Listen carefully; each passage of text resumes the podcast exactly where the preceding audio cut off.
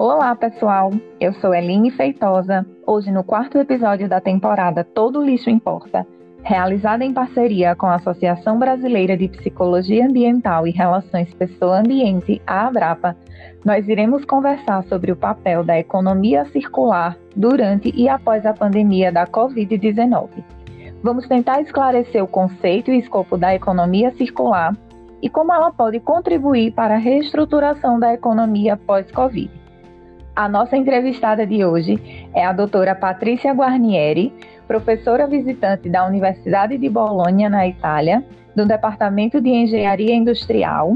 Ela atua em projetos relacionados à economia circular, é professora adjunta do curso de administração da Universidade de Brasília professora e orientadora no programa de pós-graduação em agronegócio e do programa de pós-graduação em administração também na Universidade de Brasília.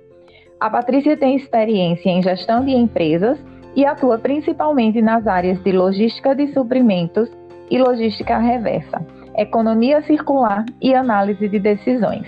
Ela é autora do livro Logística Reversa em busca do equilíbrio econômico e ambiental, Olá, Patrícia, tudo bem com você? Eu gostaria de agradecer por ter aceitado o nosso convite para conversarmos sobre esse assunto tão importante que é a economia circular. Olá, Eline, muito obrigada pelo convite. É uma honra, um prazer participar do seu podcast. Obrigada. É, Patrícia, vamos começar.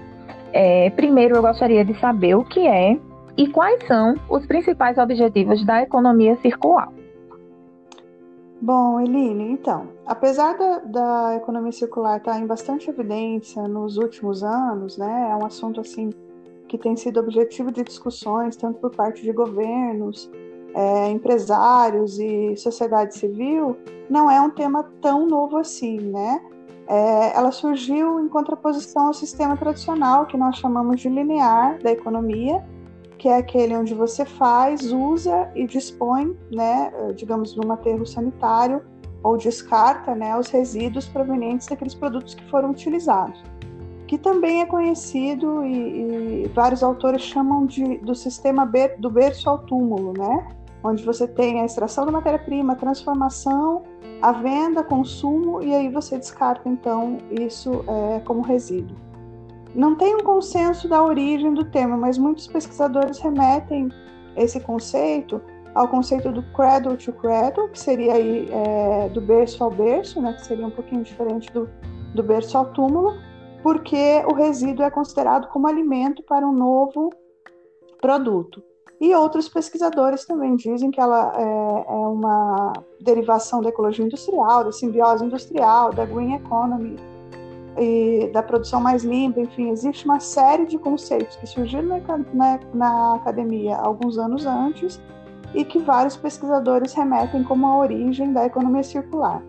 É, ela teve mais evidência é, justamente na China, né, que é um país que é focado em produção industrial e produz para o mundo todo, e devido a altos volumes de poluição e emissões atmosféricas, a China lançou uma, foi o primeiro país a lançar uma legislação a respeito da economia circular. Então, é, o primeiro país, né, enfim, que ficou marcado como um dos precursores aí do conceito, que surgiu na prática devido a todas essas demandas em termos de impactos ambientais.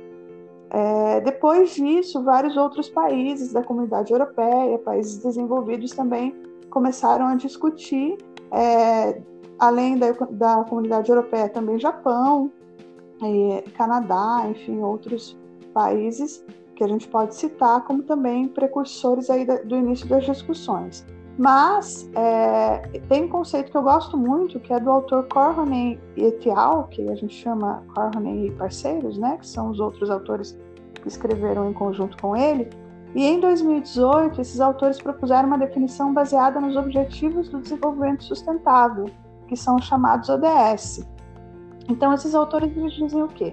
Que a economia circular é uma economia construída a partir de sistemas sociais de produção-consumo, baseados no fluxo da natureza, é, pressupondo que aquilo que eu disse antes, o resíduo ele acaba voltando como alimento para outros produtos em outros processos industriais ou até mesmo no mesmo processo industrial e também baseada em fluxos da sociedade e do fluxo de energia. Isso é feito usando fluxos de materiais cíclicos, ou seja, o ciclo é, é, ele tende a ser infinito, porque eu produzo, transformo, tenho consumo e depois aquele resíduo que é gerado no final do consumo ele retorna como matéria-prima novamente, que vai ser transformada e depois vendida, consumida, gera resíduo e assim esse, esse ciclo vai sendo infinito, né? E usa também fontes de energia renováveis e fluxos de energia do tipo cascata. E aí, uma coisa interessante desse conceito, que muitos outros acabam deixando de lado, é algo que não é muito falado, é que normalmente a economia circular ela tem toda essa conotação ambiental, né, de redução do impacto ambiental. Só que se a gente for pensar no conceito mais amplo da sustentabilidade, né, a gente tem que pensar no tripé, que é, é o desenvolvimento econômico, o desenvolvimento ambiental e o desenvolvimento social. Para que algo seja sustentável, a gente precisa atingir e buscar um equilíbrio entre esses três tipos de desenvolvimento. E a economia circular visa isso, né? Então, quando ela é, quando algo é implementado sob a ótica da economia circular e é bem sucedido, ela contribui para essas três dimensões do desenvolvimento sustentável. Então, o objetivo é, é, isso, né? O objetivo é justamente contribuir para esses três tipos de impacto. É, é, claro que a gente não vai conseguir maximizar todos ao mesmo tempo, porque eles são conflitantes, né? A partir do momento, por exemplo, que eu invisto em desenvolvimento ambiental, talvez eu tenha que abrir mão do desenvolvimento econômico, ou seja, as empresas terão que ter menos lucro, eu vou ter que frear um pouquinho é, os sistemas de produção ou produzir de uma forma mais sustentável que talvez eu não tenha tanta produtividade, tanto lucro como antes, apesar de que hoje vários sistemas bastante inovadores estão em busca dessa eficiência, né, visando uma economia circular. Então a gente tem que tentar cumprir aí esses cumprir, né, é, ações, atividades, processos que envolvam esses três tipos de desenvolvimento. É, uma coisa que é importante ressaltar e que a gente vê que, que muitas pessoas acabam afirmando isso erroneamente é que a economia circular ela não vai prever zero resíduos, né? Ela sim prevê um planejamento sustentável de um bem ou serviço durante todo o seu ciclo de vida e que vai ser representado pelos estágios desde o design do produto, extração de matéria-prima, escolha de fornecedores mais sustentáveis, manufatura, que é a transformação dessa matéria-prima em produto, a comercialização, a distribuição para o mercado consumidor e depois, a partir do momento que, que o consumidor de fato recebe produto, a geração de resíduos, né? E aí, com base nisso, ela tem o objetivo de propiciar que esse resíduo retorne ao processo produtivo, como eu falei antes, por meio do reuso, do recondicionamento, da remanufatura, da reciclagem em último caso, a disposição final. E a gente tem ainda a questão da economia compartilhada, né, que é o sharing economy, que é quando você produz um produto e o consumidor ele não detém a posse desse produto, ele pode alugar, pode compartilhar, enfim, existe uma série de outras opções. Então é um conceito extremamente amplo, é multidisciplinar, envolve várias áreas, né, como por exemplo marketing, pesquisa e desenvolvimento, administração da produção e operações, logística, uh, gerenciamento da cadeia de suprimentos, né, que daí envolve a questão de parceria com fornecedores, seleção, compras sustentáveis, gestão ambiental, gestão de processos, gestão de pessoas, enfim, é, é algo assim bastante amplo, né?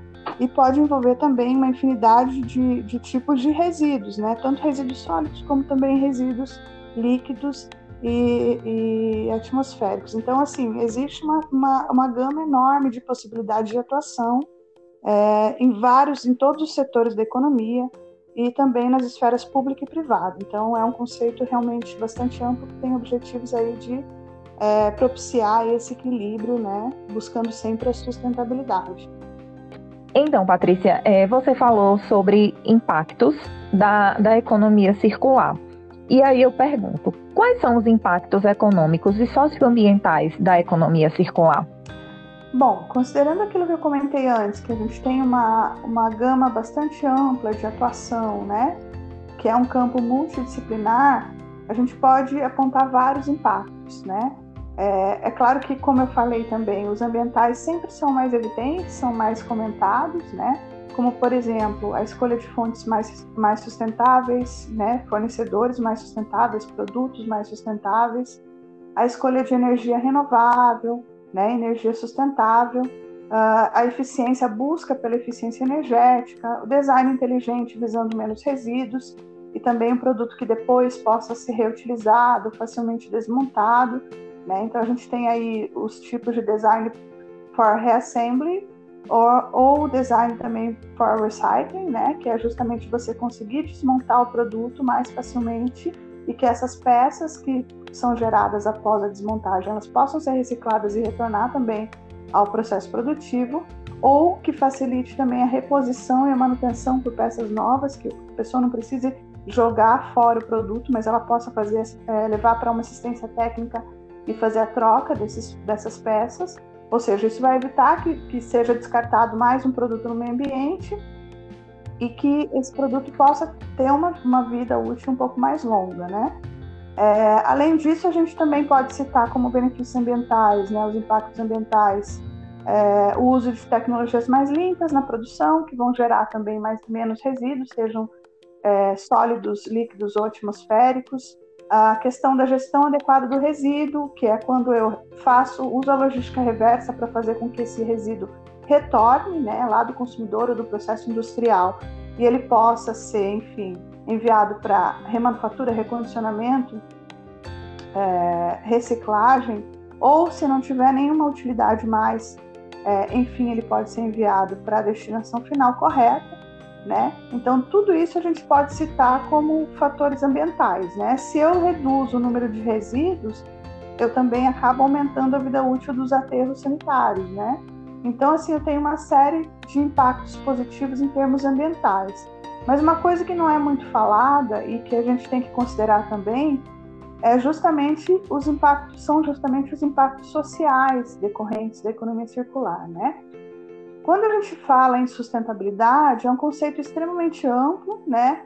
Mas a gente pode envolver tanto a questão aí do, dos consumidores, como também a comunidade envolvida, é, que está diretamente envolvida, vai ser impactada ou impacta aquele determinado produto.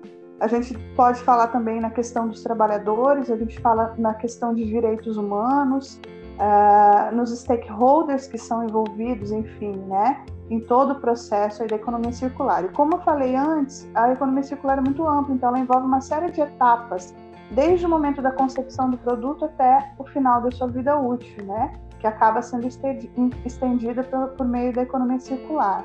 Então, é, se a gente for pensar em escolher de uma forma mais sustentável, por exemplo, nossos fornecedores, a gente acaba caindo na questão do consumo local, né? De de repente contratar pequenos produtores, pequenas empresas para fomentar a economia local, para gerar renda e empregos locais.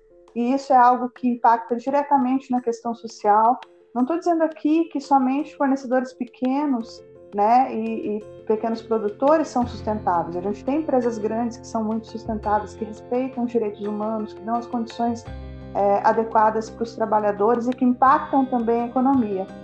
Mas eu acho que é, a gente tem que ressaltar também que existem várias pessoas, né, é, em vulnerabilidade também e que em negócios circulares a gente vê várias oportunidades de atuação para geração de renda, geração de emprego inclusão socioprodutiva, como no Brasil, por exemplo, a gente tem a clara, o claro exemplo aí dos catadores de materiais recicláveis, né? Na Europa, a gente tem visto várias iniciativas relacionadas à inclusão de imigrantes, né? É, e outras pessoas com necessidades especiais. Então, existem ações voltadas para esse público. Um outro exemplo de impacto social, por exemplo, é você motivar e você suportar e dar apoio a comunidades tradicionais, a comunidade de artesãos, comunidades onde as mulheres muitas vezes são a maior parte da, da, da força de trabalho, justamente porque elas desenvolvem atividades para sustentar, sustentar as suas famílias. Então aí a gente vê também questões, várias questões sociais, questões de gênero, questões de direitos humanos, questões de inclusão de socioprodutiva de pessoas com vulnerabilidade, geração de emprego, geração de renda, é, geração de impostos com o desenvolvimento da economia local, que depois vão ser revertidos para a própria comunidade. Então, tudo isso pode ser apontado como impacto social. E eles estão intimamente ligados com os impactos econômicos também, porque a partir do momento que eu gero empregos e que eu crio oportunidades de negócio, né, com novos nichos de mercado que surgem com a, com a economia circular, eu também acabo gerando renda e essa renda movimenta, né, tanto a, a, a, atividade da própria comunidade como o estado e o país onde essas pessoas e essas, esses negócios se encontram. Então a gente tem aí impactos que eles estão intimamente ligados à questão ambiental, à questão social e à questão econômica. E o objetivo sempre é que a gente tente buscar um equilíbrio entre eles, né? Como eu falei, é, é muitas vezes é difícil a gente privilegiar um desenvolvimento puramente econômico em detrimento do ambiental e social, ou um, um, desenvolvimento puramente social e ambiental sem considerar que também nós temos que buscar um desenvolvimento econômico. Então, o cerne da sustentabilidade é justamente a gente tentar balancear esses três tipos de impacto que a gente gera aplicando práticas sustentáveis e que a economia circular também tem esse propósito, né? Para que a gente consiga buscar esse balanceamento para que a gente consiga gerar um impacto positivo em, na sociedade, né? em termos de país, em termos de região, em termos de estado e, e, e por fim, em termos globais. Né? Acho que seria mais ou menos isso também, em termos dos impactos. Patrícia, é, e principalmente agora, nesse momento em que estamos vivenciando uma pandemia, e mais do que nunca estamos tendo que nos debruçar e voltar a nossa atenção para as questões da sustentabilidade. Né? Nós estamos, na verdade, passando, eu acredito que por um processo aí de mudança e que devemos levar muito em consideração essas questões. E aí, meu próximo questionamento é: diante dessa pandemia que estamos vivenciando, seria possível passarmos por um processo de mudança de uma economia linear para uma economia circular? Isso já pensando no mundo pós-pandemia? Uhum. Bom, então, é, quando a gente fala em transição, a gente tem que pensar que a transição ela, ela ocorre por etapas também, né? Ela pode ocorrer basicamente em três níveis, né? É, ela ocorre, é, se ela ocorrer em nível macro, a gente está falando em termos de países, regiões, cidades. Em nível meso, a gente está pensando lá em parques industriais, aglomerados de empresas, cluster, clusters de empresas. E em nível micro, a gente está falando de organizações, processos, produtos, né? Então, essa transição, muitas vezes, ela é viabilizada por uma legislação, como aconteceu com a China, como tem acontecido é, com a União Europeia, que, que, existem diretrizes e planos de ação, né, voltados para a implementação da economia circular, e isso acaba forçando os países membros, né, ou estados e cidades a se adequar. Então a gente vê essa, essa que essa transição ela fica um pouco, talvez um pouco facilitada, porque se cria um ambiente, né, para que ela ocorra. E, e, aí a gente tem que pensar também que nós temos que envolver todos os stakeholders, né, que são aquelas partes interessadas. E aí, dentro dos stakeholders, a gente pode citar é, governo, sociedade civil, consumidores, cidadãos, né, é, empresas, ONGs, é, associações de trabalhadores vulneráveis, né, associações de catadores de materiais recicláveis, é, enfim, instituições financeiras. A gente tem uma série comunidades em si, né, a gente tem uma série de membros que são é, impactados. Bom, então a gente tem que pensar, principalmente depois desse, né, depois desse momento que nós estamos enfrentando, né, que é a, a pandemia é, do Covid-19, que é uma das maiores crises da nossa geração e que já tem mostrado efeitos muito negativos, né, é, tanto impactos sociais como econômicos a gente precisa realmente retomar a economia e juntar esforços aí para que a gente possa fazer com que o mundo caminhe para frente, né, depois de tudo isso. É, nós vemos aí então o que, que a gente pode notar, né? Que vários, várias pessoas já têm perdido seus empregos em vários países aí, nível, é, se a gente for falar em nível mundial. No Brasil mesmo, a gente já percebe aí pessoas com dificuldades financeiras, é, pessoas com dificuldades até para adquirir seus próprios alimentos, porque não estão podendo trabalhar. E no Brasil a gente tem um grau de informalidade no emprego muito grande. Então, a partir do momento que as pessoas ficam mais em casa, elas consomem menos, né? Toda a questão da legislação que proíbe as pessoas e instaurou né, o estado de, de, de emergência, né, calamidade, no sentido que as pessoas devem ficar em casa, é, e considerando também toda a situação e o contexto envolvido, então a gente já percebe que várias pessoas estão tendo problemas aí para se manter, para ter as condições mínimas de vida. Isso faz com que a gente perceba quais são as vulnerabilidades do nosso sistema linear da economia, né?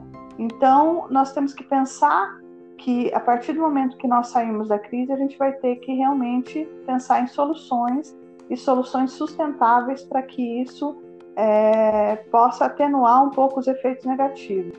Outro detalhe bastante importante é que a gente percebe o risco de ficar o mundo todo, né, ficar nas mãos de um único fornecedor, que é a China. Né? Hoje em dia a gente sabe que, que muitos, muitas empresas compram da China. É praticamente impossível você dar continuidade às suas operações sem ter algum produto que é fabricado na China, porque, claro, eles têm um custo extremamente baixo e que é muito competitivo em, em nível mundial. Então, a gente vê fabricantes eletrônicos do ramo automotivo, têxtil, é, e uma série de outros segmentos que são realmente clientes da China.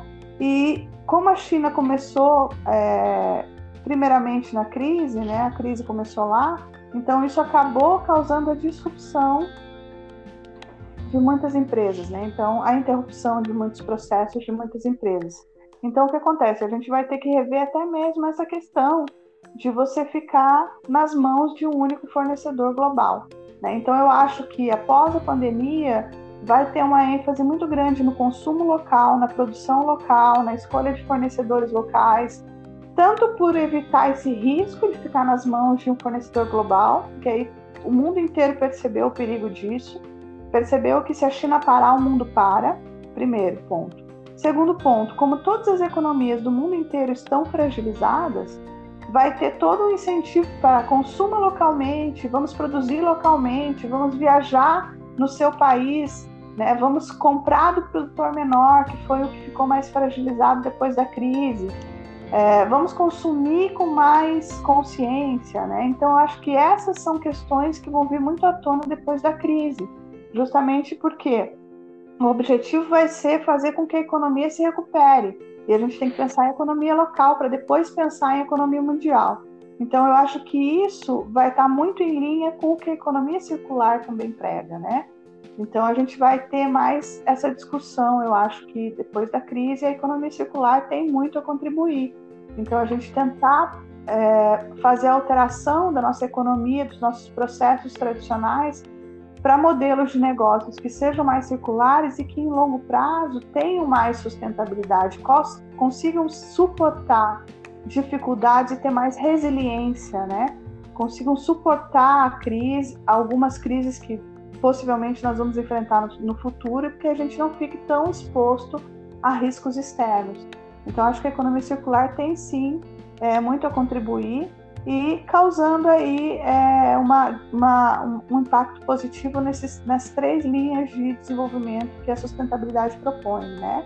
seja econômico, social ou ambiental. Então, eu acho que é isso, né? A gente tem que pensar num, num novo modelo de desenvolvimento, não dá mais para a gente ficar preso àquele sistema tradicional. Eu acho que esse momento é para a gente repensar muito as nossas atitudes, não só como pessoas, mas também enquanto organizações, enquanto empresas, né? Eu acho que esse é o momento, muitas vezes o momento da crise é que surgem as soluções mais inovadoras. Eu acho que não vai ser diferente nesse momento. A gente já tem visto várias soluções muito inovadoras e sustentáveis para a gente enfrentar essa crise. Né? Então eu desejo que isso aconteça de fato, para que a gente possa superar todo esse trauma, né, que está sendo tanto para nós como pessoas, como para organizações, como sociedade, enfim. Então, Patrícia, realmente os desafios estão aí. É, eu fico muito feliz é, da oportunidade de poder compartilhar com você hoje um pouco do seu conhecimento e da sua experiência. É, eu agradeço mais uma vez a sua participação. Desejo saúde a você, desejo saúde a todos. Espero que tenham gostado, curtam e compartilhem. Esse foi o último episódio da temporada Todo Lixo Importa. Eu deixo aqui o meu agradecimento à Abrapa e até a próxima.